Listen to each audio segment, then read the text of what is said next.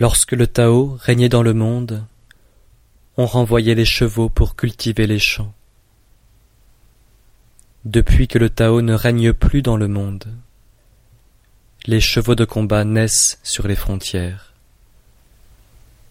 Il n'y a pas de plus grand crime que de se livrer à ses désirs. Il n'y a pas de plus grand malheur que de ne pas savoir se suffire.